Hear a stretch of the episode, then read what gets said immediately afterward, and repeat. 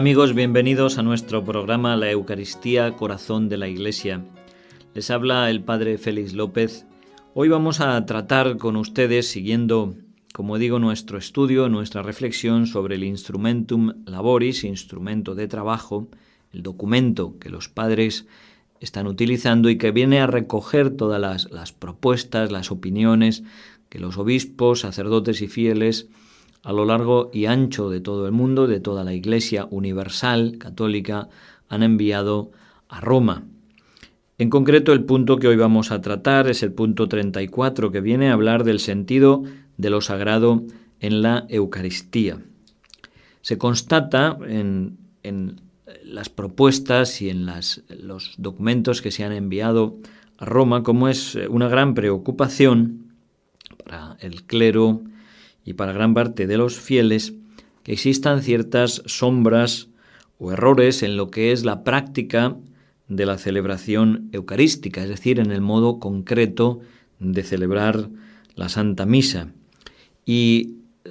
coinciden todos en señalar cómo la causa de, estas, de estos errores o de estas sombras viene a ser un debilitamiento del sentido de lo sagrado en relación al sacramento de la Eucaristía es necesario volver a profundizar y a reflexionar sobre este sentido sagrado de la realidad eucarística. En esta en la zona especialmente la iglesia occidental, no tanto en la iglesia oriental, se ha debilitado mucho este sentido de misterio, quizá por ese laicismo reinante en la cultura en toda la sociedad, a través de los, medios de comunicación, se está imponiendo este laicismo, esta secularización de todo. Y el peligro grave que se corre es precisamente el de reducir a algo meramente humano la celebración de un sacramento, cortar con la dimensión trascendente, la dimensión de misterio, ese sentido de trascendencia, de presencia de Dios, de algo inabarcable, de algo que desborda verdaderamente la capacidad del hombre, su propia razón, y algo a través de lo que entramos en contacto a través de la fe, de la humildad, de esa actitud interior de búsqueda, esa actitud interior de aceptar, de escuchar y de tener ese sentido también de reverencia ante la santidad de Dios que está presente en la celebración del sacramento. Si todo esto se olvida, se corre el riesgo de reducir la celebración de la Eucaristía, como digo, a algo meramente humano, a una reunión de amigos, a una simple merienda, a algo simbólico, y en todo esto se manifiesta en una serie de gestos y de signos. Es muy importante los signos y los gestos con los que se celebra. Estos gestos tienen que manifestar la realidad que se está celebrando ese adagio que tantas veces hemos repetido, lex orandi, lex credendi, es decir, la forma de celebrar, la ley por la cual se celebra o se ora, manifiesta la fe que existe detrás. Y si esos gestos o esos ritos se alteran, se está alterando de alguna forma la fe. Quizá el, el proceso sea inverso, primero se deteriora la fe y después los gestos también se deterioran, aunque ambos están eh, vinculados el uno al otro. La carencia de ciertos gestos, la supresión de ciertos ritos, viene también a debilitar la fe en aspectos concretos de el misterio. Vamos a poner ejemplos y vamos a recoger, no ejemplos que, yo me esté inventando, sino en concreto los eh, puntos que aparecen en el documento, en el instrumentum laboris, estos actos que están atentando hoy, ¿eh? en la, el momento actual de la Iglesia, ciertos actos que atentan, dice el documento, contra el sentido de lo sagrado. En primer lugar, señala la falta de cuidado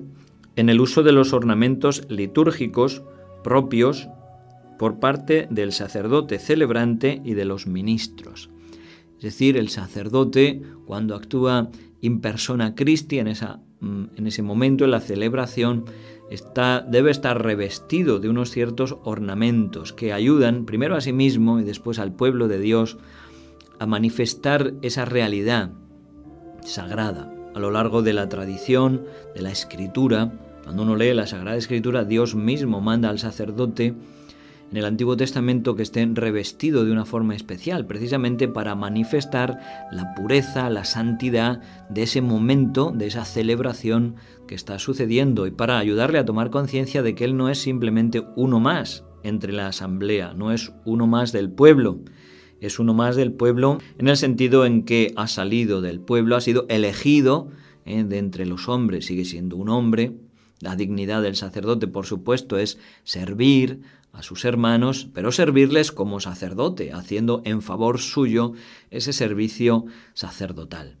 Como digo, el alba, esa túnica blanca que debe vestir el sacerdote, signo de su pureza, eh, el, cíngulo que le ciñe, estar ceñido por la voluntad de Dios, como San Pedro, otro te ceñirá, esa estola, ese trozo de tela que cuelga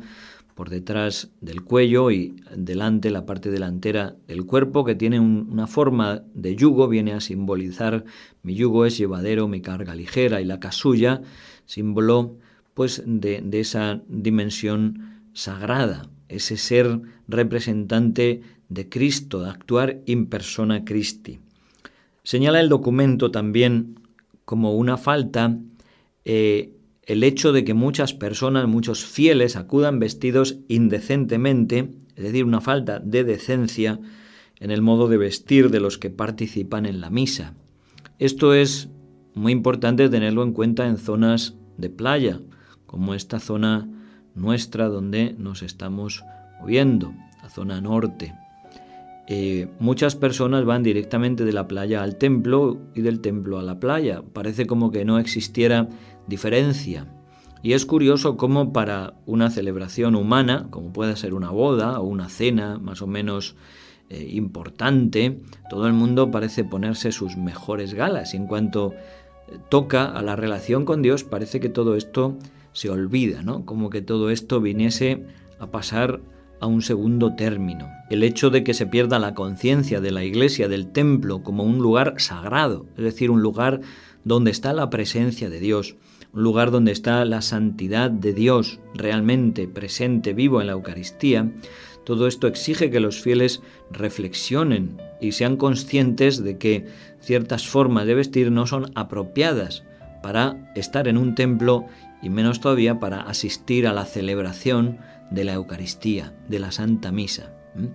Lo que es irreverente para los hombres es mucho más irreverente de cara a Dios y es muy importante que tengamos ese sentido, ese sentido de dignidad y sobre todo de decencia. No hace falta que sean vestidos lujosos, pero sí vestidos decentes, apropiados para un misterio como el que se está celebrando. Otro de los puntos que se señala en el documento, estos puntos han sido eh, son puntos de preocupación manifestados a lo largo y ancho de toda la Iglesia Católica y que se recogen aquí en el documento. Como digo, otro punto de preocupación es la semejanza de ciertos cantos, de cierta música que se usa en la celebración, esta semejanza con cantos completamente profanos. En otras palabras, es una manifestación de que se está perdiendo el sentido de la música sacra, música sagrada. La música en la liturgia tiene una función que es la de ayudar a los fieles a vivir más plenamente el misterio que se está celebrando. La música debe crear en quien la escucha esta música sacra, la música dedicada para la liturgia debe crear en quien la escucha este sentido de adoración, de oración, de intimidad con Dios, de respeto, todo esto. En cambio, si la música no se diferencia ni en sus ritmos ni en sus letras de una música puramente profana, lejos de cumplir su misión, está convirtiéndose en un obstáculo y está contribuyendo también a que se deforme y se pierda el sentido profundo de la celebración eucarística como misterio, como don, como comunión con Dios, Dios realmente presente en la celebración. Otro de los puntos que se citan es como el, tácito consenso en eliminar ciertos gestos litúrgicos, como es la genuflexión, ese doblar la rodilla ante el sagrario, como un gesto de adoración, de reconocimiento a la presencia de Cristo en la Eucaristía. El hecho de eliminar este gesto pues no contribuye más bien a crear o aumentar la fe o el reconocimiento de la fe en la presencia real, sino a disminuirla. Otro de los puntos que se señala es la distribución impropia de la comunión en la mano, sin una adecuada catequesis. Y a este respecto quiero leer una de las intervenciones de uno de los padres sinodales. Voy a leerla porque no son muchas líneas y me parece interesante. Y dice así sus palabras, su intervención en este sínodo de obispos. Entre las innovaciones litúrgicas en el mundo occidental hay dos que oscurecen en cierto modo el aspecto de centralidad y el carácter sagrado de la Eucaristía. La desaparición del sagrario del centro de la iglesia, del centro del templo, y la distribución de la comunión en la mano, que se está divulgando e incluso imponiendo por comodidad como si fuera una especie de moda. Me gustaría hacer, por tanto, con humildad las siguientes propuestas concretas, que la Santa Sede establezca una norma universal motivada según la cual el modo oficial de recibir la comunión sea en la boca y de rodillas, la comunión en la mano debería reservarse al clero, que los obispos de los lugares donde se ha introducido la comunión en la mano actúen con prudencia pastoral y reconduzcan gradualmente a los fieles al rito oficial de la comunión válido para todas las iglesias locales. Como vemos es la preocupación concreta de un pastor, de un obispo tratando de recuperar de ayudar a que los fieles descubran la presencia de Cristo en la Eucaristía. Es cierto que muchas veces nosotros sacerdotes a la hora de repartir la comunión percibimos gestos, actitudes por parte de muchos fieles